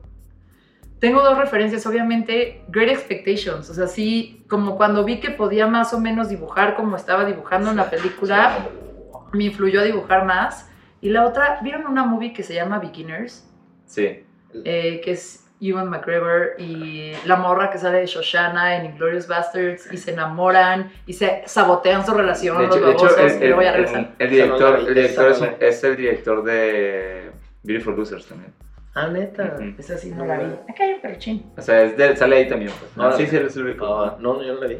Eh, bueno, es muy linda y él se dedica a dibujar y, y como que el trazo, o sea, es igual, hojas blancas y línea negra, ya sabes, y, y- y como que medio me recordó a mí y, y dije, ah, pues si hacen una movie y un güey vive de eso, pues igual y yo puedo seguir dibujando. Eso- esas son las que se me ocurren ahorita. ¿Y esas dos pelis las viste de que antes de secundaria? Sí, Great Expectations es como del Sí, 99, ya tiene, ¿no? 98, no sé. Y eh, Beginners no, Beginners es como el 2000 y tantos, pero fue justo cuando yo empezaba a hacer los tiburones de no desayunado y como que dije, ah, mira, hay gente que dibuja así. Sí, sí no tiene- todos podemos ser Mike Sandoval. Pero sí tienes, sí tienes espíritu, fíjate, o sea, ahora que lo mencionas, como, o sea, el proyecto que tienes en, en Medina dibuja como con los dibujos de Beginners. Es buena película, la recomiendo. Esa me influyó, ajá. Y ya. O sea, Ewan McGregor. O sea, respuesta concreta, Ewan Ewan McGregor e Ethan Ethan Hawke. También Ethan Hawke lo hacía ver muy fácil. Mira, también. Ethan Hawke lo hacía ver muy fácil y muy bien. ¿Qué onda, eh? Yo vengo aquí de cariosa a hablar al podcast. Iba a marca, amigo, a McGregor. Super marca mi McGregor. Venga. Sí es hot, ¿no? Igo McGregor. Sí, no, sí, super obvio. hot. Recomendamos también a Igo McGregor. 100%. Y también Ethan Hawke. Sí, los dos. Está muy mal que mis referencias no sean artistas reales. No, hombre, Pues no. son, ¿no? ¿Por qué no? ¿Saben qué tiene? O sea, en la O película. sea, sería una mamada que dijera, ah, no, sí, los trazos de Picasso, ven así como, güey, la morra dibuja conejos que dicen tonterías. Ok. A ver, dice, ¿tu práctica en el dibujo de alguna manera influye tu trabajo no dibujil o y o viceversa? Sí, ¿Sí? definitivamente. ¿Definitivamente? Ajá. Yo empecé trabajando en radio y gran parte de lo que tenía que hacer, o sea, escribiendo copy para radio, es donde aprendí a hacer copy para publicidad, que después fue mi otra chamba. Eh, y, y también ahí, o sea, la verdad que tienes que redactar reseñas o entrevistas o te dicen, güey, tienes 10 minutos con Alex Turner de los Arctic Monkeys y tú así de, güey, ¿cómo le, o sea, tengo que pensar en qué le tengo que preguntar, qué tengo que construir en pinches cinco preguntas, o sea, como que tengo que construir algo, tiene que haber un algo. Entonces creo que la forma en que empecé a dibujar, que con menos dibujos, trazos, palabras, comunicara más, viene mucho de cómo con copies, ya sean publicitarios o copies para el radio o reseñas como muy efectivas, que, no estu- que estuvieran, o sea, que cada línea te dijera algo, pero no te repitieras y... O sea, mucho de mi trabajo de redacción como periodista influyó la forma en la que aprendí a acotar para dibujar. Es más como una estructura de pensamiento que, que como algo literal, pero sí intento, o sea, cuando alguien dice algo en una peda y está muy chistoso, o yo digo algo y digo, ah, no mames, esto en Me lugar- rifé. en lugar de tuitearlo, me rifé, lo apunto.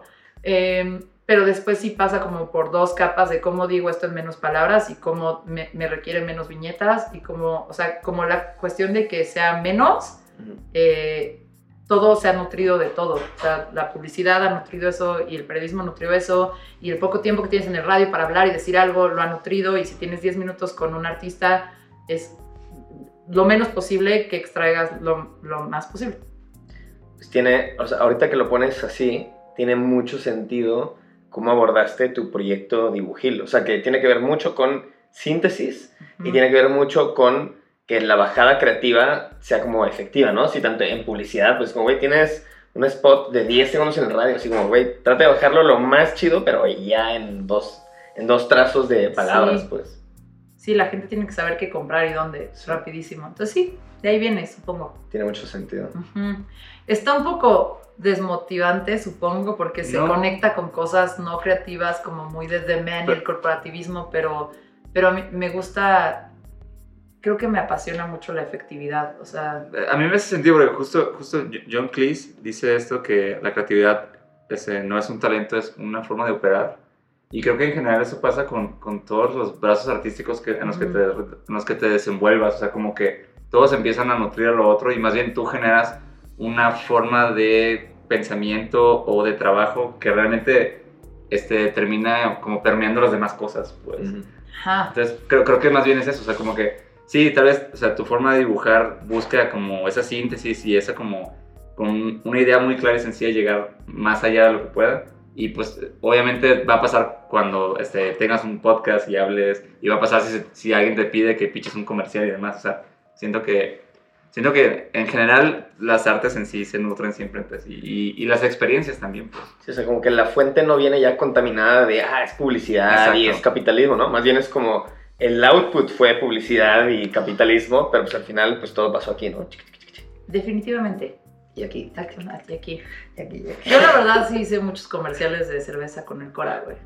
De ese ¿Sí? Cora, sí. Que por la neta está chido. O sea, creo que justo la gente que logra bajar, o sea, que logra conectar, si vive en el mundo de trabajar por una empresa o tener su propia empresa o lo que sea, pues si logra conectar Cora más efectividad comercial, pues es donde salen cosas bien pasadas de lanza. Y está chido porque como en la parte comercial es donde más recursos hay y más posibilidades. Esto también lo dijo mi exnovio y se me hizo de las cosas más lindas que me enseñó.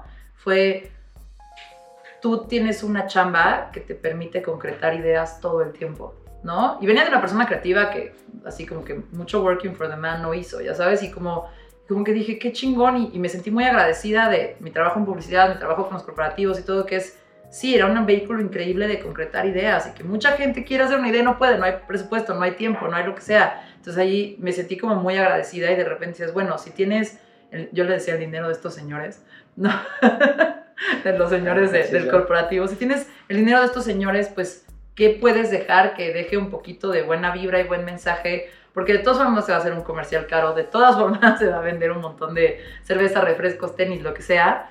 em, pero ¿cómo podría dejar un poquito de, de un mensaje constructivo en el mundo? Sí. Ah, ¿Y, sé. y no sientes que eso Sí, es sí, algo sí. bien chido del dibujo? O sea, yo- Digo, yo sin sí- justificar el capitalismo, ¿eh? O sea, también me No, encantaría que muchas cosas en el mundo cambiaran. capitalismo, capitalismo El malo. capitalismo rifa. Malo. No, Post no, 2023. no, capitalismo. No, pero o sea, ¿no sientes que, que mucha... A mí me encanta mucho eso de- del dibujo y de, y de- y de bocetar en particular, que es como una forma de concretar una idea como en una escala chiquita, rápida, entonces como que siempre... O sea, yo con los bocetos siento siempre, solo cuando hago boceto, como que ya hice algo, o sea, aunque yo sé que ese boceto tal vez sea eh, el, el boceto para un mural o para algo más grande, pero en sí cada dibujito siempre siento que estoy justo como, como concretando cositas y me hace sentir chido eso. Son, me- qué pena decirlo, son milestones, ¿no? Son como puntitos que vas avanzando. Sí. Ya es, un- o sea, el dibujo en sí ya es una obra, ya es Es- una exacto, sí. ajá, aunque no sea el, el final. pues, Ujú. sí.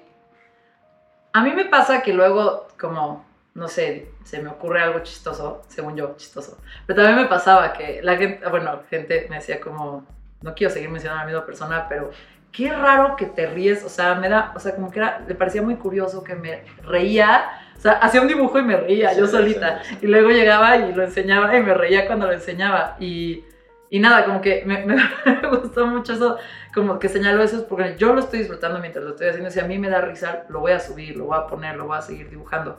Pero una cosa que yo de repente era muy dura y luego me acordé como, güey, o sea, da igual que lo subas, nadie, o sea, son... Nadie se va a dar cuenta que repetiste la idea, ya sabes, y si se dan cuenta, al contrario, estás dando otras como, ¿cómo se dice? Como versiones de la misma idea. Sí, sí. Y una cosa que empecé a hacer es, pues tengo una frase chistosa y le queda una tortuga, le queda un tiburón y le queda a un perico. Eh, pues voy a hacer los Que tres. lo digan los Y tres. luego a ver a cuál. Y que no digan los likes. Tiene rango, es una frase con rango. Tiene rango.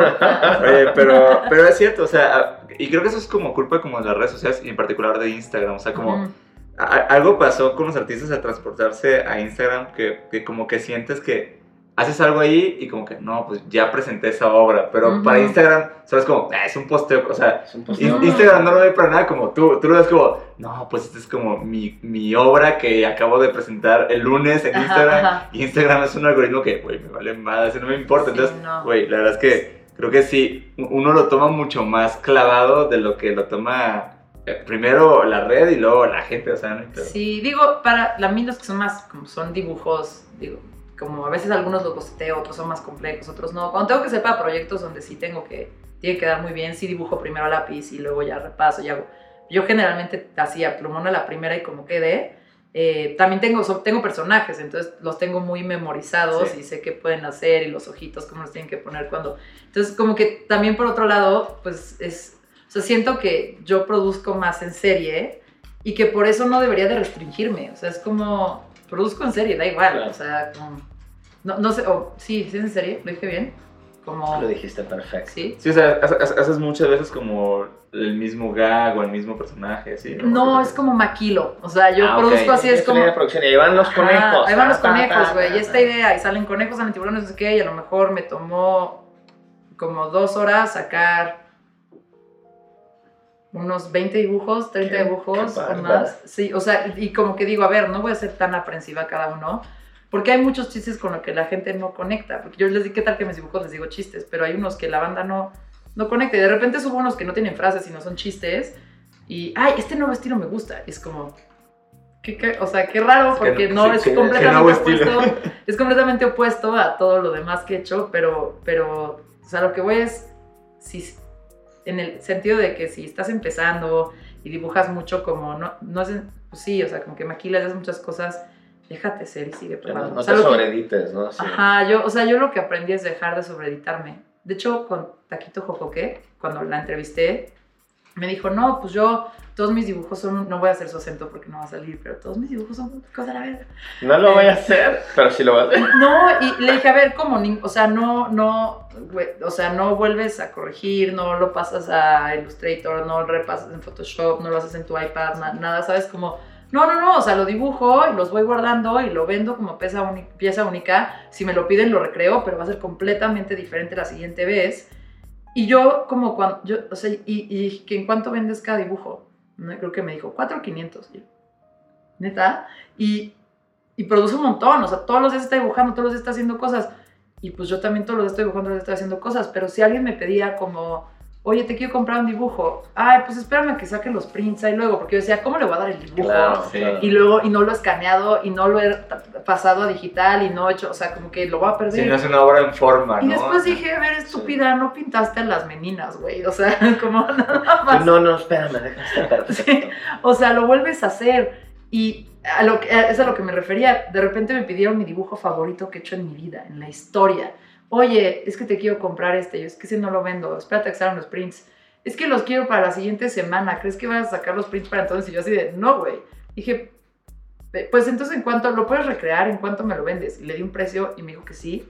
Y yo, dijo que sí. Lo vuelvo a hacer y ya. Y en eso dije, ¿qué? qué? O sea, me destrabé. O sea, en el momento Claro. que dije, puedo volverlos a dibujar, puedo volverlos a repartir ya todo, como que empezó a fluir más la creatividad y, y supongo que el apego a cada cosita que dibujaba, que honestamente no, no estoy como aminorando mi trabajo, pero, pero justo mi trabajo se distingue porque lo puedo replicar y porque puede tener mucha vida varias veces. Una sola idea puede representarse en muchos animalitos. Sí. Eh, no sé si eso se entiende. Sí, sí, chido. Y de hecho, es, es un espíritu que me, me gusta mucho que ha traído como TikTok o la dinámica de TikTok al mundo del, del contenido. Que es como de que, güey, no hay pedo. O sea, como, ¿te gustó ese chiste? Güey, haz 10 iteraciones. Nos vale madre, güey. Hasta que ya el algoritmo ya no... No, y, y- y eso es cierto lo que dice Raúl, porque justo creo que antes de TikTok, era, digo, y todavía son, pero era muy ceremonioso, o sea, como mucho la idea de que, no, pues ya, ya hice eh, este, este video, ¿no? Y se hizo viral, no, pues ya no puedes repetirte, y era- Ni lo toques. Ajá, pero al mismo tiempo en, en Twitter había como tweets que todo el mundo ponía una y otra vez y los memes realmente pues funcionan así, o sea, eh, alguien agarra solo un, un template de meme y pues lo pone en su chiste, ¿no? Ujú. O en su rubro o en lo que hace, entonces creo que, creo que eso está hecho de TikTok, es como, ah, güey, o sea, te estás tomando en serio algo que neta ni es serio, o sea, como, ¿por qué, Ujú. ¿por qué te clavas tanto en eso? Sí, Pues- sí. Y por eso mucho como que artista y creativo centennial es como no tiene este apego a ay, les va mi, mi obra. Y de que, ay, 10 likes, it's not worthy. Bueno, no vuelvo a publicar. Bueno, desaparezco, Nada. desaparezco de... Ahí les va mi obra, sean gentiles. Ah, sí. Con cuidado. Sí, la verdad, ese espíritu como de ligereza cre- creo que es sano y sobre todo es, es sano con las cosas que publicas. O sea, creo que ahí es cuando menos deberías de, de sentirte como, como tan clavado, güey, como, no sé, como tan serio, ¿sabes? Sí, ajá. O sea, yo, yo creo que un superpoder que yo quisiera tener o ejercitar es el no tomarte tan en serio a ti mismo. Y en ese momento empieza a fluir un montón de cosas. Y a mí, neta, en el momento que accedí a recrear mi dibujo, o sea, yo no quería soltar ese dibujo, lo tengo marcado en mi casa. Y no les voy a decir cuál es, porque van a decir, Susana, no Ay, ¿qué ¿cuál es es? ese? ¿Se, se puede saber cuál es? Susana? Lo puedo poner aquí grandotote en la Sí, sí, lo pantalla. puedo poner. Pero neta, para mí era así como la cumbre de, de mi- de mi- de- de mis chistes, ¿no? de mis dibujos. Eh, y alguien me lo pidió y en el momento que dije, va, lo rehago, me va a dar un- una, o sea, es una lana como chida. eh, o sea, de repente dije, esto lo puedo hacer más y esto puede ser algo chido y más gente puede tener ese dibujo que a mí me causa tanta gracia en su casa si yo soy generosa y si no me plagian, desgraciados. Plagian. pla- inventé otra palabra. Ni te atrevas. Plagiadorcismo. Plagiación. Me gusta la Plagiación. Oye, ¿qué onda? ¿Pues ¿Te damos la última o qué? Venga, Gira la Habla mucho la damita, güey. ríe mucho en clase. Mira, Susana, ¿qué es lo más chido que te ha dado dibujar? Tiene un typo, qué oso. Pero aquí no va a tener. Sí, porque es- estamos grabando la pantalla. Pero puedes corregirlo en Qué edición. ¿Qué es lo más chido que te ha ido a dibujar? Ya no piensa en el otro. Eh, sí. Si suena, yo no voy a contestar esa chingadera con un typo. Esto es lo más chido que me ha dado dibujar. Eh, coincidió mi nueva terapeuta que ya mencionamos, Mm. eh, coincidió a mi amigo Nachito, que es parte de la editorial Palabra Movimiento y que también él es como muy creyente de que uno sana a través de la creatividad y que tienes que hacer cosas y expresiones como para trabajar lo que sea que sea tu dolor. Eh, y al final como que todo eso coincidió en un momento medio rudo de mi vida y también un video de Ethan Hawke. Ah, el, sobre la creatividad. Ah, El de la de, hecho, de hecho, creatividad. lo dibujamos. Es, es- recomendamos ver ese video y nuestro post. Eh, salió más o menos al mismo tiempo y este señor dice que, que, el arte parece un excedente, ¿no? Que es como algo que está que no necesitas, que no es para la supervivencia, pero cuando sufres algo o te enamoras o, te pasa algo muy triste, como que se vuelve una herramienta de supervivencia. O sea, si no te expresas, si no lo sacas, si no conviertes lo que sea que te duele en algo creativo, eh, o sea, no es, digo, hay otras formas de sanar, pero es como si se vuelve una herramienta de sobrevivir. Y a mí me pasó que justo fue cuando hice el Medinktober, que me senté a dibujar todos los días, que justo eh, en parte de como este proceso que pasé, también me eché un mes sin Instagram y lo convertí en, en una serie de dibujos. Ese mes dije, bueno, si no va a estar en Instagram, pues tengo que hacer otra cosa, entonces inventé un proyecto, hice un viaje y el viaje lo dibujé entero, en lugar de postearlo en Instagram, lo dibujé todo lo que pasaba diario y como que ahí descubrí, no importa lo mal que estén las cosas, más bien descubrí que cuando llego a los momentos más duros o densos de la ansiedad, si logro tener la fuerza de voluntad y sentarme en la mesa y dibujar, destapar una cheve y dibujar, porque sí me gusta mucho dibujar echando cheves, eh, como que si llego a ese momento, eso es lo único que me quita los momentos oscuros. Entonces, lo más chido que me ha dado dibujar es darme cuenta que cuando las cosas se ponen densas, particularmente en mi cabeza, cuando dibujo, empieza a todo tener perspectiva y mejorar y me empiezo a sentir mejor. Y de repente lo que era un dolor muy fuerte se convierte en un chiste que la gente le da like y, y, y dices, ah, mira, güey, alguien más sentía esto y, y de alguna forma logramos hacer comedia de la tragedia personal.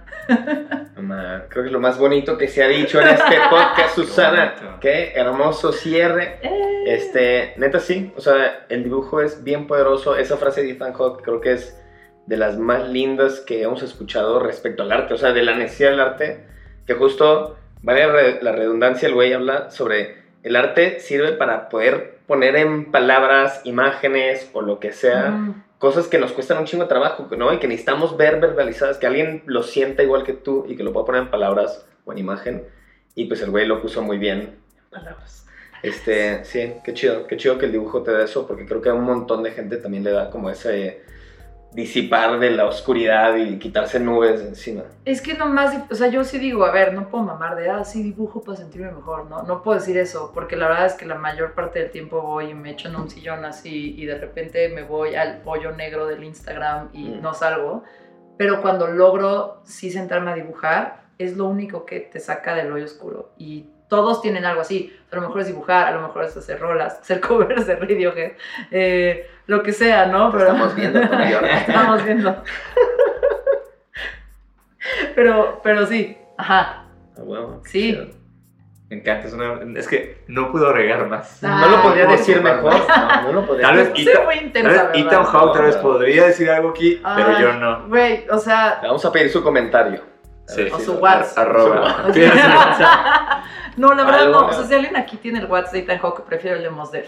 Sí, seguro el de Ethan Hawke es empresarial y no lo, ni lo lleva él, ¿no? Así que dice, cuenta empresarial y tú, esto, esto no es Ethan Hawke. Mosdem seguro tiene un flip phone, algo así muy cool. Sí, algo, algo Sí, más, sí, más, más allá de la modernidad. sí. Oye, pues vamos, Está off the grid el Mos Def, Sí, seguro. seguro. vamos, a cerrar, vamos a cerrar el episodio eh, con esta muy bonita sección que tenemos aquí que se llama Link de amigos. Link de amigos. Esta canción te tomó por sorpresa. ¡Link de amigos! En esta sección eh, recomendamos cuentas, proyectos, amigos, artistas que, que nos gustan. Asociaciones, organizaciones. Eh, y solo pues, para que lo sigan, vean su trabajo, eh, les den amor eh, y ya. Eh, ¿quién es, ¿A quién recomiendas en tus links de amigos, Susana?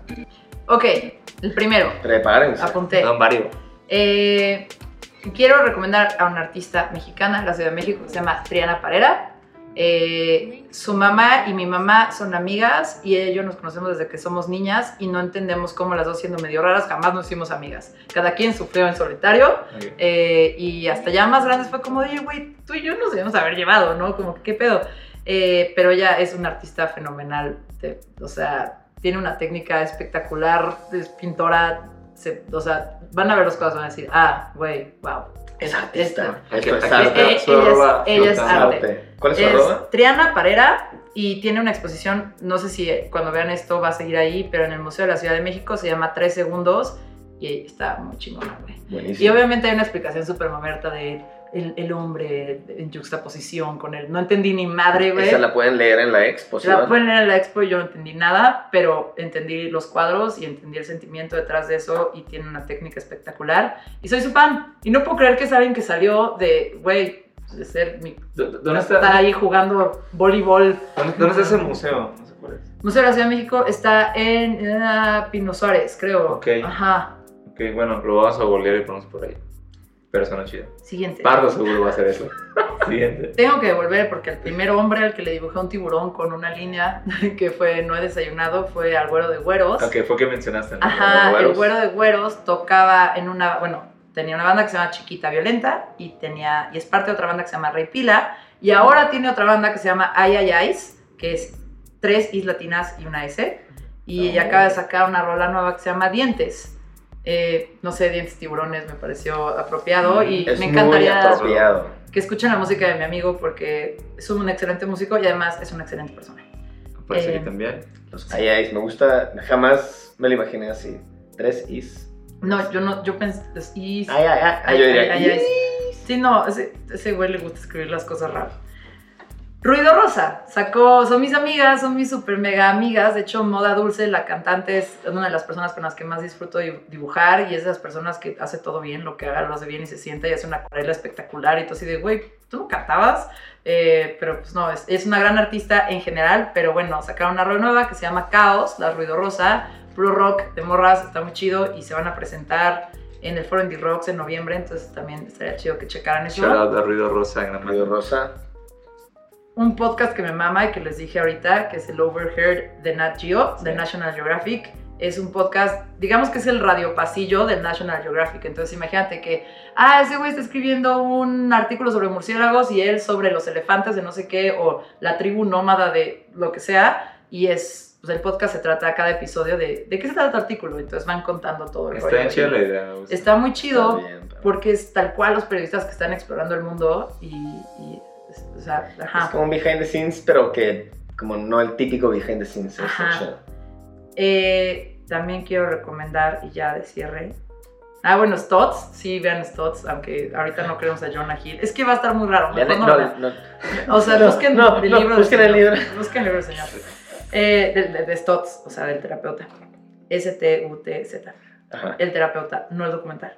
Eh, hay un artista que me encanta, que logra como plasmar los sentimientos de estar en una relación romántica, de perderla, de anhelar, de enamorarte, de discusiones, de estar caliente. La verdad es que casi todos son de estar caliente.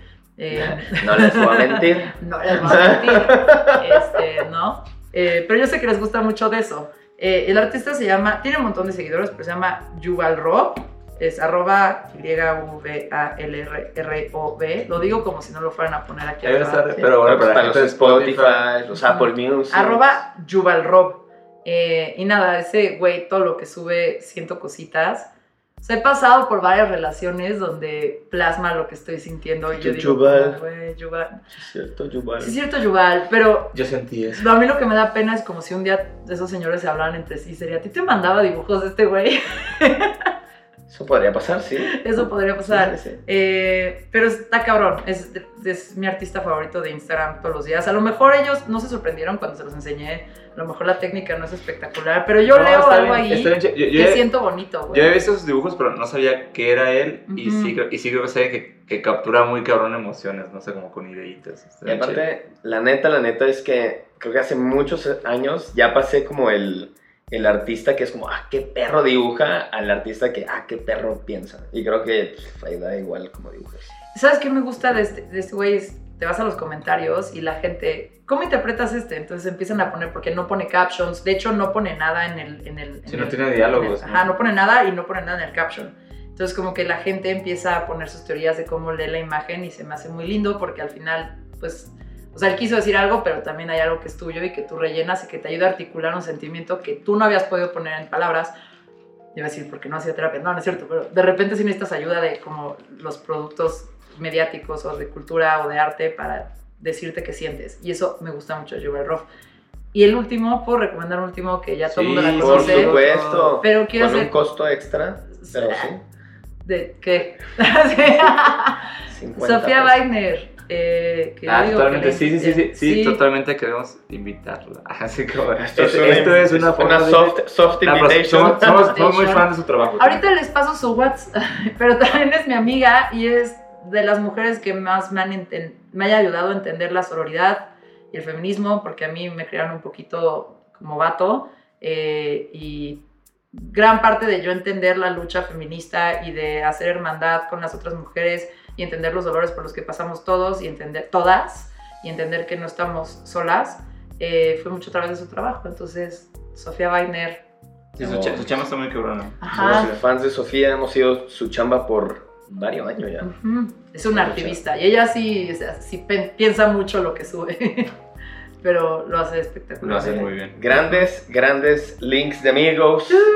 Para quienes. No, para quienes Ah, tuyos. bueno, y Mosef. Ah, Arroba- último, arroba Mosdef. Seguro no está en Instagram tampoco está en porque es- es Instagram. muy... y si ustedes son como muy Gen Z y no conocen Miss Fat Booty de Mosdef, no sé si es cancelable, pero por favor escúchenla, Sí. es un rolón.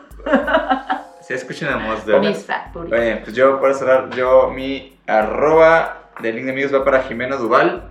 Es arroba Jimena Duval, artista que está aquí en Ciudad de México. Eh, fíjate que la, la con- la conocí en, en la expo de Mentalidad de Sketchbook que Mm. hicimos hace unos meses. Sí. Es bien chida, aparte de y su trabajo está bien, bien chingón. o sea, me gusta mucho su gráfica y como pues, su línea en, en general. Este, un saludo a Jimena y su arroba es arroba Jimena Duval. Chequen su chamba, está bien, bien chingona. Con Aquí, J. Out, sí. Este, sí, es muy chida su chamba. Mi arroba de link de amigos es para Marcos Montiel o Marco Montiel. Este, él no sé dónde es, fíjate. Ha de ser como Argentina porque ahí cuando te metes a Instagram que dice como quiénes lo siguen, es mucha gente de Argentina. Entonces quizás de ahí, quizá no, no me mates Marco. Su arroba es Marcos con S y luego otra S, Montiel. O sea, como Marcos Montiel. Este, en la neta lo conocí hace como menos de un mes, entonces como que también me gusta poner los links de amigos como gente que acabo de topar en Instagram. Y su chamba está muy chida y acaba de sacar como unas ilustraciones que aparte sacó como pósters. Que es también muy mundito como New Yorker, o sea, como ilustraciones bien sencillas, como de alguien yendo por el café o de que en su sofá, este, o con plantas. Y como que es ilustración súper sencilla con una frase, pero es de que dices, güey, la quiero tener de póster. Y hace como covers de pósters, más bien hace como pósters para películas así como bien famosas, pero hace como su interpretación. Entonces, como esos fanarts me gustan mucho. Entonces, un saludo para el Marcos Montiel. ¿Qué vas a arroba qué? Arroba Marcos con doble S. Va, igual aquí está todo un festival Ahí de arrobas arriba. Y Este, hasta ahí llegamos. hice Digamos- así como Winona Ryder, o sea, esto es Eh, muy raro, pero ok. No, va va a quedar perfecto con un efecto ahí en la edición. Ah, y tam- y también, este, eh, bueno, gracias Susana. Y queremos recomendar eh, tu podcast, que es Mezclas Abruptas. Es un gran podcast de entrevistas. Excelente podcast. Sí, de hecho, es- el- yo personalmente recomiendo el episodio de donde entrevistas a, a Sari de Historias Chiquitas. A, Sa- a Sari, Sari de... Historia sí. Chiquita, que me gusta mucho. Y el de Taquito Jojo, que me parece un gran, gran episodio. Ay, muchas gracias. Y si puedo recomendar uno, un par más. Sí, Por sí. favor. Porque dentro de Mezclas Abruptas se entrevista a toda la gente que habla de algo que se dedica a algo que me genera pasión y curiosidad y yo no puedo como terminar de entender. Entonces eso, de eso trata Mezclas Abruptas. De repente hay un periodista, de repente hay un político o funcionario público, de repente hay un ilustrador, de repente hay un cantante, de no, mezclo. Pero hay uno muy bueno de dibujar que hizo mi amigo Mango Marín, que se dedica a la publicidad, pero también es un artista. Es el artista gráfico del grupo de hip hop colombiano que se llama Alcolíricos. Eh, y él hizo como todo un programa de, de- para poder combatir la hoja en blanco. Y busquen en mezclas abruptas Mango Marín. Y también en Órale. Instagram Mango Marín, busquen su trabajo. Trabaja mucho con plastilina también. Eh, y son técnicas para cuando estás bloqueado y no sabes qué dibujar. Ah, suena súper chido. te saca un poquito de tu caja. A mí, sobre todo, que siempre dibujo los mismos personajes y de repente ya se vuelve como compulsiona y rara. Mm. De repente hago las técnicas que él me enseñó para dibujar algo diferente y resulta muy divertido. Ese episodio está chido. El de Sofía Weidner también, que habla del activismo, que ya sé arte y activismo al mismo tiempo. Eh, y el de Mike Sandoval está muy chido porque pues Mike Sandoval habla de... Yo, yo estaba muy preocupada y curiosa por el lado oscuro al que te lleva la creatividad y la imaginación. a Pensé que el lado oscuro de Mike Sandoval. Ah, no. su lado No. Un saludo a Mike. De que hecho estuvo aquí el, el año pasado.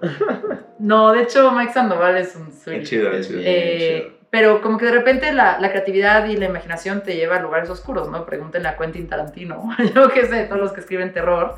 Eh, y yo siempre su trabajo me, me, me, me como provoca esta cosa de...